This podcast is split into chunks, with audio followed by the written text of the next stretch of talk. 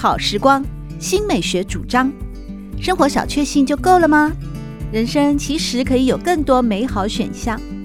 文学奖得主、专栏作家、资深媒体人朱国珍在《真正好时光》节目里与您分享美好生活，让我们打开心灵的扉页，享受真正好时光。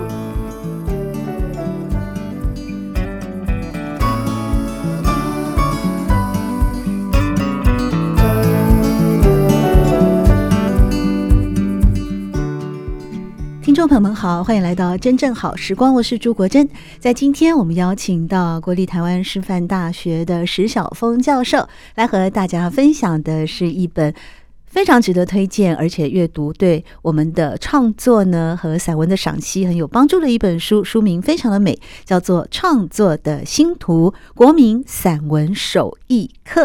晓峰你好，国珍好，听众朋友好。这本书的书名真的太美了哦！创作的星图让我们对于所有的创作的文类啊，产生了一种非常浩瀚的想象。然而，它又是散文手艺课，感觉一种手作的功夫啊，就是那种呃锤炼感哦，还有手作的精致与用心呢，又完全融入在所有的散文作品当中啊。嗯，我想先跟大家分享一下啊，这本书的成书的原因，为什么会想到要来。提供大家，而且帮我们选出了这么多的优美的散文，非常具有代表性的作品，来结集成创作的新图，和大家分享呢。好，谢谢国珍哦。那其实这本书，呃，应该是这么说：我在大学里面教授现代散文的课程，也有非常长的一段时间了。那一直有这方面的一些课程规划，还有想法哈。那是在很偶然的一个机会里面呢，就是建国中学的林信杰老师。其实之前我们已经合作过几几次的那个，他有一套那个国民散国民国民读本哈，国民读本。那他有一次就提到说，嗯，非常想要知道我在散文课堂上面都上些什么。呃，内容啊，所以是这样子的一个发想，那促成这本书的一个产生。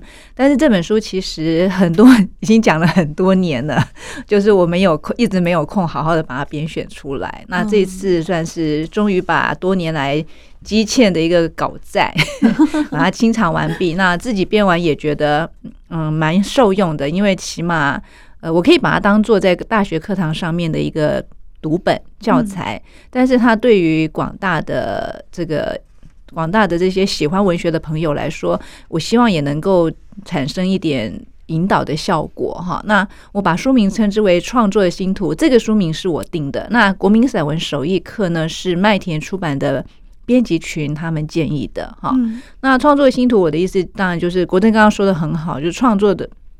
的一个领域是非常浩瀚的，好作品是非常多的。那我一直相信，创作还是要从创作里面去学习，就是并不是说呃先有一套理论做规范，我们可能还是要从作者的文章里面去体会他是怎么样去从事这样子一种布局啊，文字的布局结构的经营哈，然后你才能够心领神会，才能够运用到自己的创作里面去。那另外还有一点就是。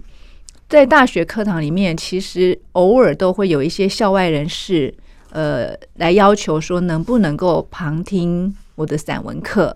那当然，大部分的情况下面我是不会拒绝的。可是这样子旁听的话，有时候也是一种教学上面的负担。所以我也很希望说，经由这样子一本。一本选集的一种结集跟出版，呃，它也可以帮助到一些想要创作、喜欢创作的朋友，因为大致上在文章，我在选文后面大概都会有做一些笔记，提示这篇散文它呃独特的地方在哪里啊，所以我觉得，所以那个编辑群把它命名为“国民散文手艺课”，嗯，手艺大概就是那就比较着重实作层面、呃技术层面的一个操作，好，那。所以这本书，我想它它是蛮有实用性的啦，对，非常实用，嗯、而且我很认同啊。刚才小峰老师和大家分享的，我们在欣赏一篇优美的散文的时候，无论是从读者的眼光、学生的眼光，或是老师的眼光啊，其实都应该要从文本出发啊。你直接看到那个文章的本身，你才能够去感受到每一个作者特殊的风格，或是在他特殊的时代性下所产生的一种创作的缘起。在过去坊间有许多的散文读本啊，也有年度散文选啊，还有散文合集等等的。我觉得创作的星图是我历年来大家看过最精彩、最棒的一个选集。为什么呢？首先就是第一点哦。我们主编呢，石晓峰老师在每一篇的文章后面都很认真的去写了笔记。你太谦虚了，你说笔记，这个其实是导读啊，也是导览，也是深入的赏析，带我们呢进一步的，除了认识一篇文章的作者，一个具有时代性的意义的经典的散文的作家的背景介绍，还有这篇文章它到底要跟我们说的是什么？我觉得小峰老师的文笔。也许就是因为在大学任教非常久啊，很很精准，每一篇文章的分析很到位，很精准，又流畅又优美啊！看你的笔记，有时候比看本文还要 觉得收获更多。谢谢国珍。第二呢，就是在选文的部分啊，它的一个跨时代，它等于说从上一个世纪的一些作者，像是萧红啊、周作人啊。呃，董桥当然有到这个世纪了，到呃二十世纪了嘛。那其实，在上个世纪的五六零年代的一些作家们啊，你也都选进来了，像丰子恺啦等等。但是年轻的作家也没有错过，比方说像翁真义啊，啊，或者是杨富明啊这一群啊，呃，更年轻的创作者。所以整个在作家的。经典的作品里面的选文，其实也蛮具有跨时代的意义。这些你当初是呃过去多年来的教学的精华吗？如今非常不藏私的，就在创作的新图里面来跟大家分享了吗？那我想国珍也很敏锐的去注意到了这一点哦。呃，我会这样做，其实是有我的一个用意存在哈。这本书它从结构上面来讲，它是从以创作为一个主体出发，去进行一个编选啊，或者是应该说课程的设计，或者是文呃这个文字的编选的。但是呢，我为什么会把时间跨度抓这么长？呃，因为当然我不是要谈文学史。但是在我多年的教学经验里面，很多年前我就发现一件我觉得有点可怕的事情，就是我问学生，呃，你们喜欢哪一些创作者的时候，他们所提到的名字都是跟他们年龄层非常接近的作家。除了年龄接近，还有一些是。呃，畅销书，畅销书，对，没错，尤其也有畅销书的作家。嗯，那我就，尤其是现在整个社群媒体这么发达的状况下面，他们很多讯息都是从，比方从脸书、从 IG 上面，那呃，跟他们生活最接近的这一群作家做些什么事情，最近发表什么文章，他们都很清楚。嗯，但是呢，五零年代、六零年代的作家，他们就全部都不认识了。嗯那但是我觉得散文这个文类是比较特别一点。散文这个文类，它其实从五四刚开始的前十年，大致上它就树立了一些蛮基础，就是蛮就是一些主要的一个风格流派，大概都已经建立了。所以其实我们还是要把这个脉络去抓出来。那那但是这些文章可能对学生来讲，时代久远，它的文字表现可能没有那么的。美美美没有那么美丽吗？那个美大概是年轻一辈所呃要求的一种像京剧啊似是而非的那种美感吧。只是说审美的立场或者是标准或者立基点有差异。对，其实上世纪的这些老作家，我们讲经典作家好了，嗯，他们也年轻过嘛，所以不能用老作家形容。他们的文字带给我们是另外也有美感呢，只是好像跟。现在的年轻的学生们呢，他们所期望的美感，不是不是他们那种同温层的美感。对，所以我我我会回到那个，我就常常提醒学生要回到那个时代脉络里面去。嗯、那比方说，我们今天在这本书里面的编选也是一样的。比方说，如果谈到轻型的文字，我可能会选一篇假设啦，我可能会选一篇五四时期的文章，然后一篇最当代、最近同、最近最近的一个作品。可是你要去意识到那个文字的差异性。它是有那个年代的一种局限的，嗯，但是情怀就是变成你要从情怀上面去体认，所以我这本编选集它的一个编选方式就会是错落的，但是也不要，就是也不要，就是要提醒提醒读者或学生不断回到那样子的一个时代脉络里面去看那篇作品，嗯，然后我也希望，呃，现在的读者不要只看远晚近的作品。他还是要回到五四的时候，重新去体认那样子一种你说的那种呃，也许他那个年代属于那个年代的好的古老的一个情怀，美好的一种一种一种情调的呈现，风格的呈现，这些都是很重要的。嗯，像齐军吗？我、嗯、我喜欢在课堂上讲齐军，但齐军我这次就没有选进去。那但是如果是谈亲情的文字，一定会去讲到齐军嘛？对对，这当然这就是说。这只是一个辅助性。如果以读本来讲，它是辅助性的。真正在课堂上讲授的时候，我还是会去带到其他的作作家作品。这样，嗯，在这次创作的新图国民散文手艺课当中呢，主编石晓峰老师也是国立台湾师范大学的教授啊。你在那个呃文章的分类里面啊，也有一呃一个蛮大的创意。比方，你，在序里面就有提到，你会。把这次呢所精选的这些具有代表性的散文作品，依照题材发想、体类开发以及风格呈现三个大单元啊，来呃介绍给大家。可事实上，在它的目录里面，你其实又依照了为何写作，或者是历史性跟共识性的讨论等等。那这个部分是这样的分类是有什么用意呢？呃，我想我大致上还是。根据刚才提到的题材、体类跟风格这样子的一种思路来进行这个选集的编选啊，嗯、那这个呈呈现出来的目次分成五个单元。第一个单元，如果在夜里，一个文字手艺人为何创作、如何创、如何写作，哈。其实这个单元就是，呃，我觉得开宗明义就是希望读者或者是呃喜欢创作的学生们去思考一下，创作对自己的意义到底是什么。那所以在这里面，我选了王安忆跟刘淑慧两篇不同的作品，那看他们对创作的一种他的写作动机，他自己对写作动机的回溯是怎样的一种情怀。呃，我其实就是希望大家先甄别，就是说。创作这个事情，它可以有很庸俗的一种目的，比方有些人喜欢写东西，可能出发点是为了奖金吗？或者是为了成名吗？其实是这样子的写作动机，也这样写作会成名吗？嗯，除非你骂人吧，在脸书上哦，成为某一种 KOL 哦，那个 关键意见领袖的至，至少会也有受到一些文青的追捧嘛，哦、是不是啊？哦、那也某某些人也是可以靠写作成为网红的吗？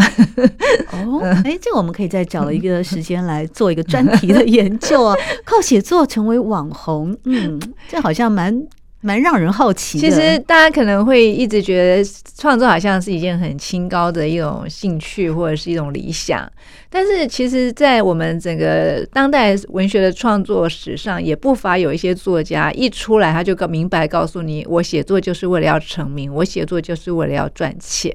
这些人有被列在严肃文学？有啊，就比方中国大陆有一个小说家王王朔嘛。哦，对他，他他写的东西是雅俗共赏，甚至他后来是自己去开了一个电影公司嘛，把他的小说作品拍成电影，然后赚发了大财，这样子赚大钱。但是他也很诚实的告诉大家，他的写作是有策略性的。当他要开始写作的时候，他也就已经先去了解现在读者喜欢什么样的作品。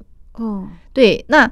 我觉得这不是一种这种创作动机，你也不能说它是呃猥琐的，或者是呃不好的。嗯，我只是希望大家都去很明确的了解创作对你的意义在哪里。嗯，那从这里出发，我们才能够去谈怎么样创作这样子的问题。好，嗯，那所以后来这接下来的这两三个单这这几个单元呢，呃，历史性题材的表现啊，那我把它下了一个标题叫那些遥远的星光啊，历史性题材的表现。其实我要谈的就是有一些题材是从古到今都在写的，那发展到现在，我们还能怎么做？怎么样去重新开发？好，那第三个单元在我们的时代里，共识性题材的表现，这个还是在讲题材的问题。那这个部分要谈的就是在我们这个时代里面，我们可以开发出什么新的素材？所以其实有蛮大的一个部分都在谈主题的发想、题材的一种寻找，因为。大家想要创作，常常会面临一个问题说，说啊，我要写什么？对，是不是？哈，所以这东西就是这些。其实我编我选出这些文章的目的，就是希望能够去刺激大家去思考一下，是不是人家写过的东西，我们就不能写了？嗯，这是第一个问题。第二个问题就是在我们的年代里面，我们可以开发出什么样新的可能的素材？啊，所以这两个单元还是一个题材的问题。那有了题材之后，你就要去找那个容器。你要怎么去装这个题材？那我也常常开玩笑谈说，在我们过去，我们过去过去写作习作的一个年代里面，老师是怎么教我们的？老师会把散文的风格做分类，比方这个礼拜他可能会跟我们谈诗话散文是什么，然后立即举篇范文，然后谈到了四大诗话散文的一些特点之后。就开始命题作文了。这个礼拜你们回去创作一篇诗画散文，那我们就要绞尽脑汁去把文字写的雕琢的很华丽、很有意象，然后非常有节奏感。但我后来慢慢发现到，这样子用写法好像不太对，因为我今天有什么样的素材，它并不见得适合用诗画的方式来呈现。嗯，对，这是以形式去领导。主题或者领导素材，那我现在要反过来讲，我们有了一个素材之后，我们要想什么样的容器适合装它？那为什么要用这个容器？它要达到的效果是什么？所以在这个单元里面，我要，所以我的命名叫做“文字如何栖身于容器”，体内的发想，就是要找到一个一件适合的衣服给它穿，好，或者是一个适合的容器把它盛装起来。那这是这个单元主要要谈的一个。内呃一个一个内涵哈，那最后的这个单元呢，你有归路，我仍在旅途，风格的呈现，其实就是要跟读者们表，就是有一点暗示性的意味，就是我刚才提到的哈，那个五二零二三零年代，其实现代散文大概已经发展出几种不同的风格了，有些是知性，有些是感性的，那感性有不同的一种抒发方式，那我们其实要借由这些风格的一种表现。跟阅读呢，你可以去试探，你可以去思考自己的风格路数是怎么样的一个走法，或者你想要你想要的那种风格境界是什么。然后其实创作到最后的一个目的，就是每个人都要形成自己的风格嘛。那这个就是我整个编编排的一个目的，也就是说，开宗明义，先去思考为何创作，嗯，接下来呢，如何创作，先去想有什么素材是可以入可以入文的。那这个素材要用什么容器来装？而这样子一篇文章成型之后，我最后到底要怎么样发展成自我的风格？啊，大概是依循这样，所以这个叫国民散文手艺课，真的是一种手艺的琢磨来着。哦，所以风格的呈现是排在整个嗯创作的星图、创作手艺，也就是说，无论是有志于创作的人，或者是。慕名而来，想要听到石晓峰老师呢，在课堂上哦，跟学生们传授了哪一些这个心法哦，在过去这么多年的专业淬炼出来的心法，它其实是有一个顺序的，包括一开始要先思考我们为什么要创作，到后来采取什么样的文体或者是体类来作为承载我的灵感以及创作素材的容器，到最后才会具体的呈现出每一个人有差异性的风格。因为我原本是想从风格开始倒回来讲的，但是突然觉得小峰老师有这样的一个嗯系统性的话，我们还是从一开始为什么要创作？小峰老师，你为什么要创作？我觉得其实我。哎，我因为我去年也出版了创作集，对，但是我在那个作者自介里面写到说，常常我我常常自自嘲说自己是一个被学术耽误的创作者啊、哦。那其实被学术耽误这是一个顿词，是一个顿词。我我其实也没有被学术耽误，其实我也常常在思考我为什么要创作。我不是一个非常积极创作的人，那创作对我的意义是什么？我后来慢慢的发现到。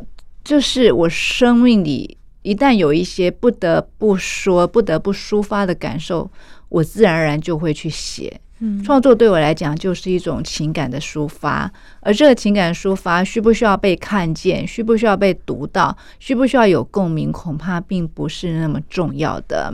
那也因为这样子，所以创作是一个独自的事业嘛。对我来说啦，嗯，嗯那嗯，可能有些人会因为外力的一种激励，比方说得到读者的回馈，反响很大，然后就是一种良性循环，他会更更快乐的去创作。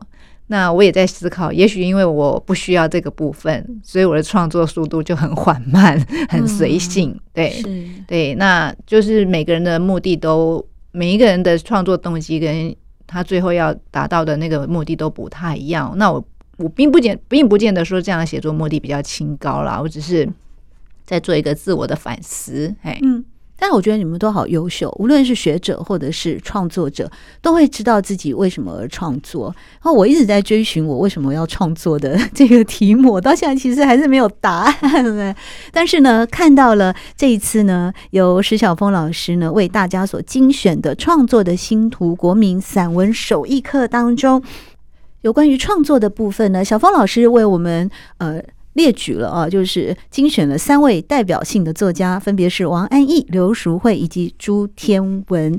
在王安忆的部分呢，小峰老师引用了王安忆的文章《我为什么写作》里面所描述的，说来说去，我写作的初衷只是为了找一条出路，或是衣食温饱，或是精神心情，终是出路。我自以为是找着了，便这么源源不绝地写了下去。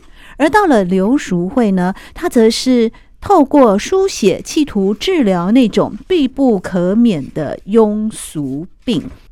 这就是我为什么会觉得小峰老师您在主编创作的星图的时候非常用心，因为从王安忆到刘淑慧，有关于创作，你分别去引述了他们在其他的作品里面所表达的创作观，而又透过选文将这个思绪呢。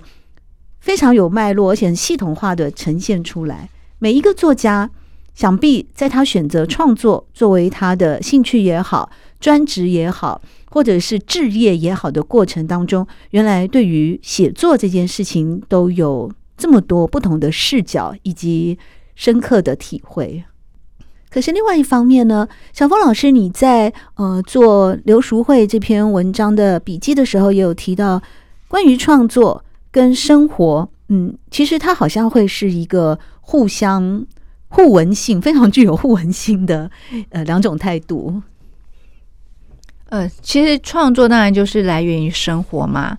那我我选了王安忆跟刘淑慧这两篇文章的话，呃，如果读者去看，大家会发现到这两篇文章的情调是完全不一样的。王安忆在陈述他为什么创作这件事情的时候。他整个情调是欢快的，是非常快乐的。创作对他来讲，好像就是一种游戏，或者是他生活里面很自然而然会发生的事情。但刘淑慧这篇文章，你会发现他非常的郁闷。创作对他来讲，好像是非常痛苦的一件事情。当然，你也可以说是一个创作者，呃，走到一个阶段，面临一个瓶颈。那这个瓶颈要怎么样去解解决？那是不是我就此就放弃了创作这件事情？为什么他还是坚持要写下去？即使我已经写不出来，我还是坚持要写下去。其实这还是扣回一个写作动机的问题。那除了写作动机，因为这这个部分我还要先去谈为什么创作这跟如何创作的问题。如果有一天你遇创写作遇到瓶颈了，你要去想想看是是不是你的生活出了什么问题了，以至于你认为说你有话要说你说不出来，或者你甚至无话可说。那无话可说，很可能就是一个你看世界的角度跟方法太定太定式了。你已经失去了一种活泼的生命力了，所以我说写作还是来源于生活。那从这样子的思路，我才会去带到朱天文老师这一篇来自远方的眼光。他谈的是一个眼光视角的问题。我们如何去看生活？作为一个写作者，你要用什么样的一种眼光？他提到的是一个荒荒人的眼光。那个荒人眼光其实是一个边缘性的眼光，也就是说不从众的眼光啊。那其实你在想思考写作问题的时候，其实也一直在思考你的生活，你你你对生活的态度是什么？其实生活常常需要很多很多创造力，很多激发性的一些灵感。那那所以这篇其实这个单元它要谈的就是这样子一种关于写作，然后也关联到生活的问题这样子的一个概念。嘿，嗯。在那些遥远的星光，历史性题材的表现哦，哇，这个选的跨度也很高，从萧红啊一路呢到了林信杰，在这个部分，呃，刚才节目一开始的时候，小峰老师有跟大家分享说，呃，在历史性的题材里面所要。表达的呃，就是您您想要选择这些文章带给读者的一些视野或者是世界啊，哎，其中有一个作者我很好奇，哎，这个作者呢，他是一个财务分析师啊，哎，对，他是正大广告系毕业，后来做的是保险工作，嗯、对，嗯，所以有时候在创作而言，他其实不会局限在本科系，一定要本科系，有的时候不同科系出来，反而能够对于。文类或题材或者所谓历史性有更多的发想嘛？是啊，你会发现在现在散文创作这个领域里面，我们最常提到就是有非常多的医生作家嘛。嗯，那医生作家你就会注意到，不不只是他题材习惯写这些医疗的事件而已，你会发现他的视角，就是我刚刚讲的看世界的眼光也不太一样，他会去特别重注意身体这样子的一个问题。因为我们通常都觉得创散文，然后创作是一种精神性的事业，事业其实很少人去注意到身体解剖学之类的。对，他其实，所以像柯家志这篇文章，它是一个质朴。你刚刚讲到解剖学，他不是，他当然不是医生，他这个答问是一个呃自问自答啦，就是关于自己成长这样子一个生命的谜题的一个问问答。嗯，但是它里面会去提到。他对自己外形的在意，还有他会去提到保险公司呢，对一个人的那种分析的那个人体的一个标准，他应该是什么，大概是什么样的身高，什么样的体重，然后是他什么样的一种标准状态。那你就会发现，哎，我们要思考自我的问题、成长的问题，好像都是一种精神性的成长。可能他他偏偏是从身体这个角度先去入手的，嗯啊，所以我会去选到不同，我会去选到不同行业的作家，然后他们怎么样去呈现。一个历史性的大家都在谈的题材，嗯，包括爱情，包括呃亲情也是如此。这让我想到前阵子很流行的一句话，叫做呃视角啊，嗯，姐姐视角啊，妹妹视角或妈妈视角啊，是看出来的同样的一个东西，很可能就会有不同的对呃呈现出来的面貌。在今天真正好时光，我们邀请到台师大的石晓峰教授，同时也是创作的星图国民散文手艺课的主编，来和大家分享有关于散文创作、散文选文，以及在散文教学的部分有哪些经典的文章可以提供大家来一块阅读和一块收获。